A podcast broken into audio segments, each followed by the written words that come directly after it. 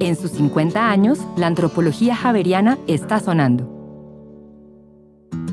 Hola, estimadas y estimados oyentes a En sus 50 años, la antropología javeriana está sonando. Serie de podcasts conmemorativos de los cinco decenios de vida del Departamento de Antropología de la Universidad Javeriana.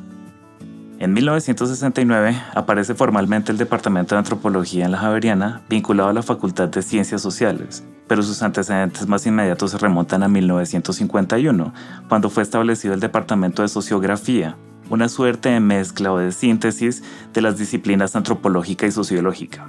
Este departamento estaba adscrito al Instituto de Estudios Sociales y Económicos de la universidad, que apoyó en su momento importantes investigaciones para la antropología colombiana, como la realizada por Gerardo Reichel Dolmatov y Alicia Duzán de Reichel, que daría lugar al célebre libro The People of Aritama. De ahí la afirmación de Luisa Sánchez Silva, nuestra directora actual del departamento, según la cual la historia del Departamento de Antropología de la Javeriana es la historia de la antropología en Colombia. En este episodio, titulado Lo público de la antropología, hablaremos sobre la antropología pública, denominación que fue acuñada por el antropólogo estadounidense Robert Borowski a finales de los años 90 y que se popularizó en la década de 2000. Para hablar sobre el tema, hemos invitado a Juan Pablo Vera Lugo, antropólogo y actual director de la carrera de antropología de la Universidad Javeriana. Juan Pablo trabaja sobre antropología política y jurídica y aborda concretamente los temas de derechos humanos, justicia transicional y ordenamiento territorial. Hola Juan Pablo. Hola Manuel, ¿cómo estás? Bien, bien, muchas gracias por asistir a este podcast. Juan Pablo, quisiera arrancar preguntándote qué es la antropología pública.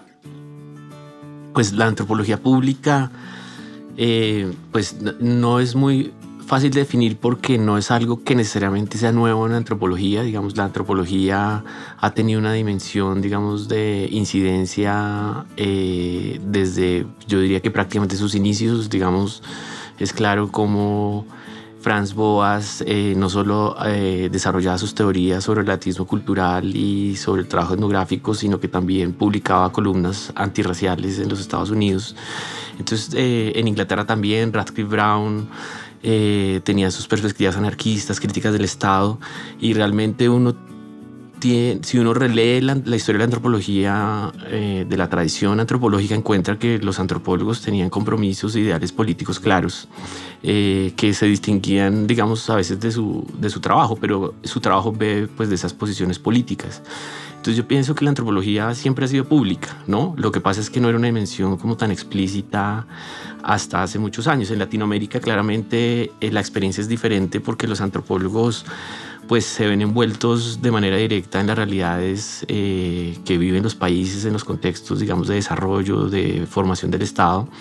Eh, y rápidamente, digamos, están trabajando con problemas sociales asociados particularmente al tema indígena eh, pero sin duda también están siendo parte de la construcción del Estado-Nación moderno. Eh, entonces, em, eso sería una dimensión, un antecedente de la antropología pública, ¿no?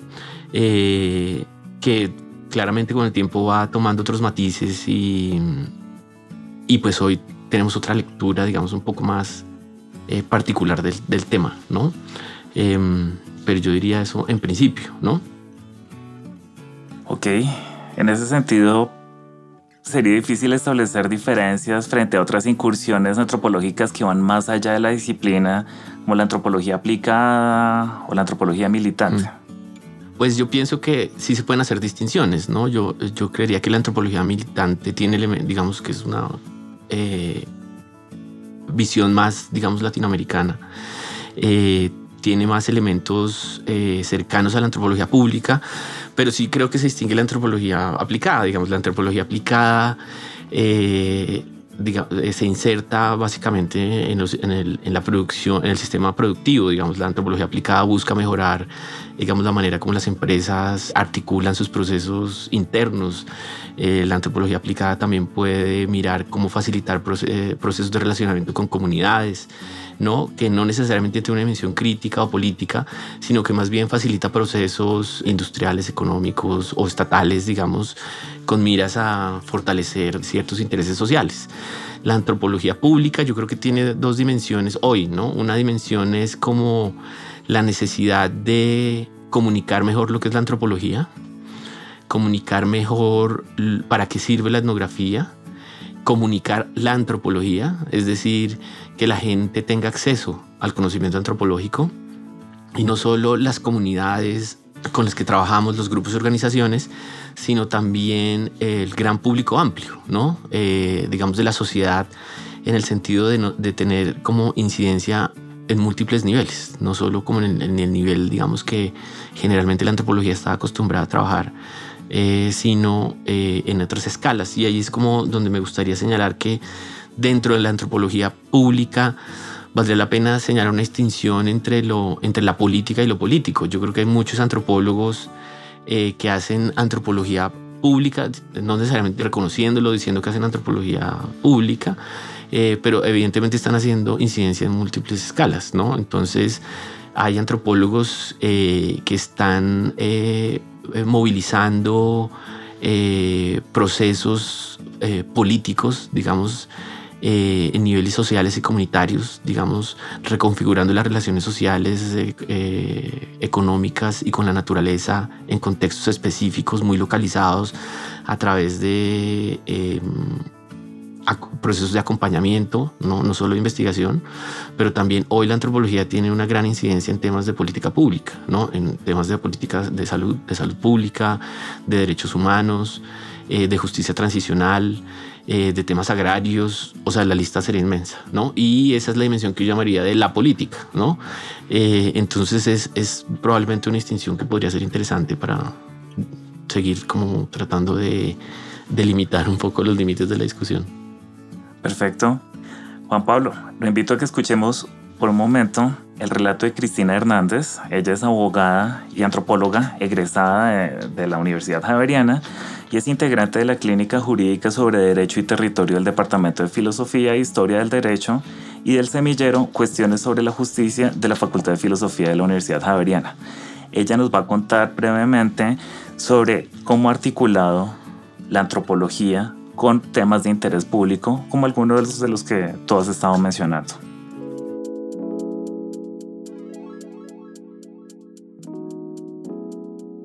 Eh, bueno, creo que las reflexiones de la antropología sobre lo público primero están en algo que eh, fue como muy eh, continuo durante la formación como antropóloga aquí en la Javeriana y es que es la cuestión de lo público, como el significado de lo público y quién tiene el dominio de establecer las divisiones entre lo que consideramos público y privado.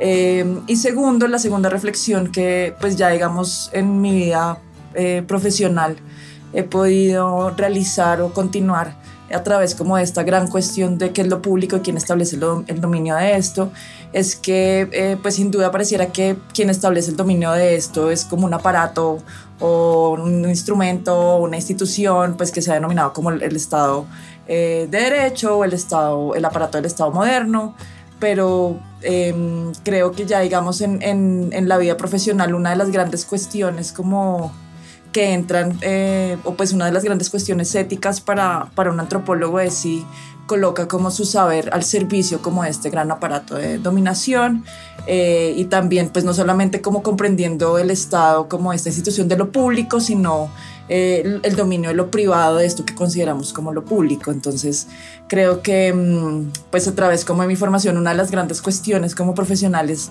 cuando empiezan a, a, a surgir como ofertas también es como al servicio de quien coloco como el saber que, que he aprendido como en la facultad. Bueno, Juan Pablo, ya nos adelantaste un poco cuáles son como algunos de estos temas de interés público que ha abordado la antropología en general, ¿no? Nos has hablado sobre indígenas, sobre justicia transicional. ¿Cuáles crees tú que han sido como los temas fuertes en la historia de la antropología en Colombia? Sí, Manuel, pues eh, yo creo que son varios. Yo no me quiero detener mucho, digamos, en el, en, la, en el origen mítico de la incidencia política de la antropología en Colombia, pues asociada a todo el tema, al movimiento, al tema indígena en Colombia desde sus orígenes. Yo creo que hay gente más calificada que yo para hablar de eso, pero creo que es algo súper reconocido en la historia de la antropología en Colombia. Yo quisiera como más bien comenzar por algo que para mí es un momento eh, central, digamos, de, la historia de Colombia, eh, de la historia política y de la historia de la violencia, donde los antropólogos pues tuvieron un papel protagónico, ¿no? Yo creo que es, en ese informe que hicieron eh, sobre la violencia, esa comisión que se creó en 1986, que creó el presidente Virgilio Barco, para, para hacer un diagnóstico sobre las causas de la violencia en Colombia. ese libro es muy importante, digamos, para lo que va a venir un poco sobre cómo las ciencias sociales eh, y eh, va a interpretar el conflicto en Colombia y la manera como el Estado va a desplegar una cantidad de instituciones y lecturas sobre, el, sobre el conflicto en Colombia. Y, y, ese informe, eh, digamos, en ese informe participan Jaime Arocha, por ejemplo, y Darío Fajardo. Em, y de ese informe van a salir muchas reflexiones y acciones concretas que se van a materializar luego en la Constitución del 91. ¿no? Eh, como el tema de la ley 70, como el tema de eh, la diversidad cultural en Colombia, el multiculturalismo. Y yo creo que ahí hay un gran momento político, no solo pues del país, sino de la antropología, digamos, en el lugar que tiene para darle sentido a una realidad, digamos, que en ese momento se está saliendo de las manos. Yo creo que a partir de ese momento la manera como el Estado interpreta el conflicto es muy clara, digamos, aunque hay muchas cosas que dicen los antropólogos en ese informe que no se interpretan, que no se a los que no se le hace eh, mucho eco, como es el tema de que las características de la violencia en Colombia tienen características étnicas y raciales, por ejemplo. Es algo que va a reconocer finalmente el, info, el Basta Ya del Centro de Memoria Histórica muchos años después, ¿no? Em, pero temas como la diversidad cultural, eh, pues viene a ser un tema central y viene a ser una, una, narrativa súper importante para la reconfiguración de la identidad nacional en Colombia, ¿no? Después de procesos de campesinización de los indígenas, pues vemos cómo los movimientos indígenas retoman eh, su historia, retoman procesos políticos soterrados y lo sacan a, luz, a la luz, teniendo, digamos, hoy en día un protagonismo súper importante en la historia política del país. Eh, otro tema que yo quisiera señalar para no extenderme, porque pues, son muchos, la verdad, digamos, claramente no, no, no, no hay espacio acá para, para presentarlos, pero me parece que otro lugar importante de la antropología tiene que ver pues con eh, el, la crisis humanitaria de Colombia en los años 90, ¿no? Eh, yo creo que hay ahí una em, presencia de la antropología por primera vez, yo creo, en dimensiones de la política pública, ¿no? asociadas en particular eh, al problema del desplazamiento forzado en Colombia. ¿no? Y eh, estudios, digamos, regionales sobre el desplazamiento armado, sobre el despojo de tierras, sobre eh, la relación que tiene la violencia con los, con los eh, grupos desposeídos, cómo se articula eso con la creación de nuevos conflictos territoriales e interétnicos, ¿no? Digamos, cómo eh, los procesos de em, articulación social y comunitaria en su momento pues empiezan a ser quebrantados por la, por la violencia. Claro que esto tiene también su lado oscuro, que no necesariamente su lado oscuro, pero también tiene, digamos, el discurso multicultural y el discurso de los, em, de la diversidad étnica tiene resultados paradójicos, ¿no? Eh, que creo que hoy los antropólogos hemos entrado a mirar críticamente, pero no, no es un poco el lugar para hacerlo. Y el otro tema, eh, pues diría yo que es el contexto actual que viene un poco desde em, la desmovilización del paramilitarismo en Colombia en el 2006. Yo creo que hay otro hito muy importante porque tiene que ver con la emergencia de los discursos de memorialización, ¿no? Si algo en Colombia pues existía y la antropología digamos, había trabajado en temas de memoria, memoria indígena, memoria campesina, pues no es sino hasta el 2006 cuando aparece la, ley de justicia y paz que la memoria empieza a tener un papel fundamental en la movilización de la visibilización de los derechos de las víctimas en Colombia, ¿no? Em, y pues con la ley de víctimas, restitución de tierras, pues mucho más. Eh, pues grande, muchos antropólogos empezaron a trabajar en el Estado masivamente en estas instituciones transicionales, digamos, hoy en día es un lugar de recepción de la antropología muy fuerte. Eh, en temas, por ejemplo, de cambio constitucional también, creo que los antropólogos han jugado un rol muy importante en temas de garantía de derechos a parejas eh, del mismo sexo, en temas de reconocimiento de derechos culturales sobre derechos religiosos, en temas de objeción de conciencia, en temas de participación política indígena, en temas de consulta previa. Eh, pues la lista es inmensa, Manuel, me podría demorar aquí un montón, pero pues con eso te, te señalo como algunos aspectos.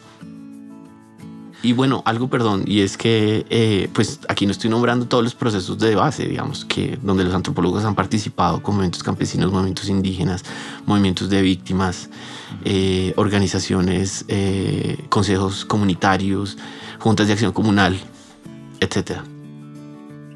Claro, en ese sentido la antropología habría tenido siempre lo que señalabas al principio como una dimensión pública, por lo menos en, en Colombia, ¿no? Sí. Además de otros países. Sí, más pública que, que académica de alguna manera, aunque pues aquí, aquí pues han ha habido eh, trabajos eh, importantes, digamos en términos teóricos, conceptuales, etnográficos, pero yo diría que el gran trabajo de la antropología ha sido una antropología pública y a veces militante también, digamos, en su momento, yo creo que no tanto, pero sí en su momento, pues tenía direcciones ya más políticas, digamos, que lo que podríamos llamar militante, digamos. Yo creo que la antropología pública intenta desprenderse también de lo, de ideológico y tiene más una visión más eh, de crítica eh, estructural, sistémica, de alguna manera.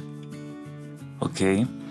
En el tiempo que llevas como profesor aquí en el Departamento de Antropología de la Universidad Javeriana, ¿qué temas has visto como característicos o cuál crees que podría ser la impronta del departamento, de nuestro departamento con respecto a, la antropología pública que se hace como en otros departamentos del país? Sí, pues yo creo que aquí han habido experiencias diversas, digamos, de, de, trabajo, digamos, eh, dirigido por profesores particulares. También, digamos, el departamento ha tenido como posiciones colectivas frente a temas. Pero yo creo que una gran experiencia que ha tenido el departamento ha sido en relación al tema de incidencia a través del cambio jurídico, no el cambio legal. Eh, el departamento ha sido muy activo, digamos, en responder a eh, consultas de la Corte Constitucional o consultas de otras instancias eh, estatales frente a conceptos concretos, frente a temas concretos, pero también en el departamento ha participado eh, voluntariamente en discusiones de interés público y político nacional a través de demandas de constitucionalidad eh, o de apoyo, digamos, a diferentes formas de participación política a comunidades, digamos. Eh, yo creo que esa es una manera, digamos, de alguna manera es, ver un poco o creer que también el cambio es posible a través del cambio institucional, ¿no? por ejemplo, en temas de, como mencionaba de consulta previa, temas de eh, objeción de conciencia, derechos patrimoniales, etcétera, eh, oponerse a leyes particulares como la ley forestal en su momento, eh, que, que, se planteó más o menos como en el 2008. yo creo que eso es una, una impronta, digamos, del, del departamento y que de alguna manera se ha intentado transmitir a los estudiantes. Y también creo que en los últimos tiempos hay una, un gran esfuerzo por eh, construir otra forma de incidencia política que parte de la, eh, del, trabajo colectivo, colaborativo eh, con las comunidades. Eh, pues te rescato como una experiencia que se está haciendo hoy en, en Sur del Meta, Guaviare, digamos, es un proyecto de, de, construcción de paz territorial pensado un poco en el marco de la implementación de los acuerdos de paz, pensando, digamos, que los acuerdos se iban a implementar, pero digamos, el, ese proyecto no se abandonó, es un proyecto pues muy grande hoy en día, impulsado por la universidad eh, y es, una, es un proyecto que trata de movilizar procesos regionales a través de la investigación, pero a través, a través, pero a través del fortalecimiento de las instituciones comunitarias eh, y eh, mejorar el relacionamiento de esas instituciones comunitarias con el Estado y con otras organizaciones regionales. y creo que ahí hay un gran esfuerzo por articular las múltiples, las múltiples dimensiones de la investigación en múltiples escalas, ¿no? Eh, y yo diría que hoy en día, digamos, esa es otra, digamos, experiencia importante. Otra creería yo, y para no alargar más, creo que también está en el marco de muchos semilleros, ¿no? Yo creo que los semilleros no solo tienen hoy en día, digamos, una dimensión académica de investigación, como de discutir temas, releer autores, eh, que se vuelve otra clase más, sino eh, efectivamente los profesores están implementando, digamos, acciones concretas con las comunidades, colectivos e instituciones con las que trabajan, ¿no? Entonces también veo que hay una dimensión, una fortaleza muy eh, importante del departamento. Bueno, sin duda un trabajo significativo en múltiples ámbitos de, de nuestro país. Sebastián Vargas eh, nos va a hablar a continuación en esta breve cápsula. Él es egresado de, la de, antropología de la Universidad Javeriana y nos va a hablar en esta breve cápsula sobre la impronta el, aporte de, su formación como antropólogo javeriano al trabajo que desempeña en temas relacionados con consulta previa y derechos étnicos y también en su labor actual en el Ministerio del Interior.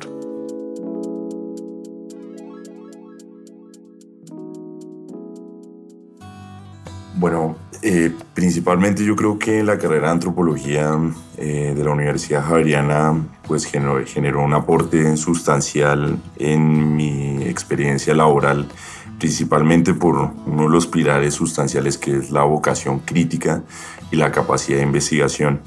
Eh, particularmente pues he recibido de parte de personas que están en, en, los lugares de construcción e implementación de políticas públicas, em, ese llamado de, digámoslo, como de felicitación este, por, por precisamente poder eh, vincular o articular la antropología en el contexto de lo público. Eh, concretamente, eso ha sido el ejercicio durante el cual he trabajado durante varios años, que ha sido eh, el derecho fundamental a la consulta previa. Em, en esto pues siempre ha sido eh, una apuesta personal de poder generar un vínculo o diálogo constante entre la academia y este, el contexto pues ya más práctico, particularmente en escenarios del Estado. Eh, esto ha significado poder eh, aterrizar el lenguaje de la antropología que puede ser un poco complejo pues a un contexto práctico en lugares de decisión de poder donde prácticamente hay que hacer una suerte de traducción eh, hay que incorporar unos lenguajes que permitan transmitir eh, ese mensaje de una forma comprensible a otros actores. Este, pues yo creo que mm, de la universidad destaco eh, siempre todo ese desarrollo de capacidades para ir más allá de las clases. Entonces también pues a una, una vocación personal, todo el tema de de la inquietud por conocer, por qué han dicho otros y este, sobre todo fortalecer ese elemento etnográfico que para mí ha sido una de las banderas de defensa y creo que ha significado pues parte de mi vida. Y pues en esencia mi papel o rol que he jugado dentro del Ministerio del Interior ha sido poder posicionar la etnografía como una herramienta también para construir país, para aterrizar desde una dimensión contextual he pues todo este tema de políticas públicas en materia de derechos étnicos. Bueno, Juan Pablo, eh, para ir cerrando, quisiera preguntarte cuáles son esos factores que tú crees que limitan el rol de la antropología, ese rol público, como lo queramos denominar, de la antropología en la sociedad colombiana. ¿Cuáles son como esos factores que limitan y cuáles crees que son los desafíos que hay al respecto? Pues sí, yo, yo creo que hay, hay, digamos, hay varios y, hay como verlos desde diferentes lugares, digamos, donde la antropología se despliega, ¿no? Uno, pues es la, empezamos por la universidad, ¿no? Yo creo que uno de los grandes límites que tiene, que tiene la antropología académica, pues tiene que ver con la financiación, ¿no? Digamos, pues eh, eh es importantísimo reconocer el esfuerzo que hacen las universidades en Colombia para eh, fomentar la investigación, ¿no? Pero también hay una visión de la investigación que la investigación es investigación, ¿no? Y cuando uno se plantea proyectos de incidencia social, pues realmente uno pues fácilmente va de 15 millones de un proyecto a 100 millones de pesos para empezar a hacer algo concreto, ¿no? Entonces yo pienso que uno de los límites pues empieza por ahí y es muy difícil. y ahí es donde los antropólogos hemos entendido por fin que lo que nosotros tenemos que hacer es, digamos que también esto requiere la articulación no solo con otras instituciones, con otras organizaciones, sino también con otras disciplinas, ¿no? Porque, digamos, si algo reconocemos hoy en día, eh, la gente que trabaja, digamos, en contextos eh, territoriales, regionales, urbanos, pues es que la antropología no es un saber que lo resuelva todo, ¿no? Porque generalmente la antropología da cuentas de una, eh, logra desnaturalizar una cantidad de eh, prácticas, realidades y saberes que sean por naturales, pero cuando necesitamos solucionar temas concretos asociados a enfermedades, tenencia de tierra, eh, salud pública, pues nos damos cuenta que necesitamos otros saberes, ¿no? Y ahí es importante el trabajo colectivo, digamos, y, yo pienso que tenemos que, hay que dar ese salto. Yo creo que hay antropólogos que ya lo han dado, ¿no? Por ejemplo, trabajos que, hay antropólogos que trabajan con temas de agua, eh, como Diana Bocarejo, o que trabajan con temas eh, de salud pública, digamos, pues encuentran que eh, pues necesitamos trabajar con ingenieros, médicos, ecólogos, economistas, etcétera. Y eso es un reto, digamos, de ahí hay un tema como una tara disciplinar, por un lado en la academia y por el otro lado pues un reto de financiación, ¿no? Eso yo pensaría que ese es un, un, primer momento. El otro es el profesional. Yo pienso que, que uno de los grandes, eh, digamos, eh, de retos de la vida profesional es, pues por un lado, digamos que, que los antropólogos pues llegan a, a trabajar, digamos, a contextos institucionales, eh, públicos o privados, ¿no? Y generalmente se insertan dentro de, proyectos o políticas concretas, digamos que básicamente los, los, antropólogos tienen que movilizar y ayudar a movilizar. Eh, y ahí, digamos, el reto es un poco cómo lograr tener un espacio de agencia, digamos, para eh, introducir una perspectiva crítica, una perspectiva que permita a esas políticas, sean públicas o privadas, redimensionar el trabajo que están haciendo eh, en contextos territoriales o, con, eh, o en ecosistemas particulares, con comunidades particulares. La otra dimensión ahí evidentemente es la dificultad de, eh, que tiene muchas veces los, los, el trabajo de incidencia política, digamos, y, y, lo difícil que es trabajar muchas veces en Colombia, digamos, por causas asociadas al tema de la violencia, por causas asociadas a la corrupción, eh, yo pienso que eso también es una, un límite tremendo, digamos, la, la, incapacidad del Estado, digamos, de responder eh, a situaciones, digamos, en que uno creería que el Estado podría cumplir un mejor rol o que otras instituciones podrían cumplir un mejor rol. Eh, y ahí es donde lo que yo planteo que eso es una limitación, pero también una potencialidad, porque, nos, porque también le plantea a los antropólogos la necesidad no solo de, hablar antropología, le plantea a los antropólogos la necesidad de saber derecho, de saber economía, de saber ecología, de saber ingeniería, eh, y, la, y la capacidad que tengamos nosotros para eh, ser interlocutores de esos saberes que tienen una manera de concebir el mundo, digamos, que es más unidireccional, ¿no? Pero digamos, cuando nosotros nos quedamos solo con el lenguaje de la antropología y no lo sabemos traducir en nuestros lenguajes, eh, digamos, vamos a perder la pelea. Claro, claro. es poco lo que han señalado también. Me parece como muy importante esta reflexión. Algo que también han señalado eh, autoras como Donna Haraway cuando afirman que uno no puede ser como un analfabeta en relación con otros términos y otros campos de saberes si quiere desempeñarse, digamos que apropiadamente en la actualidad, ¿no? Claramente, sí. Bueno, Juan Pablo, muchas gracias. En este episodio sobre antropología pública hablamos como qué significa ir más allá de la disciplina, ¿cierto? En qué espacios y ante qué instancias la antropología colombiana ha hecho incidencia o ha tratado de incidir en la construcción de lo público en el país y este episodio se enmarca en la conmemoración de los 50 años del Departamento de Antropología de la Universidad Javeriana. Las y los invitamos cordialmente a escuchar nuestro próximo episodio sobre salud y antropología titulado Salud en clave antropológica. Juan Pablo, muchas gracias. A ti, Manuel, por la invitación. Muchas gracias. Este podcast se realizó con el apoyo de la Facultad de Ciencias Sociales el Centro Ático y la comunidad académica del Departamento de Antropología de la Pontificia Universidad Javeriana de Bogotá.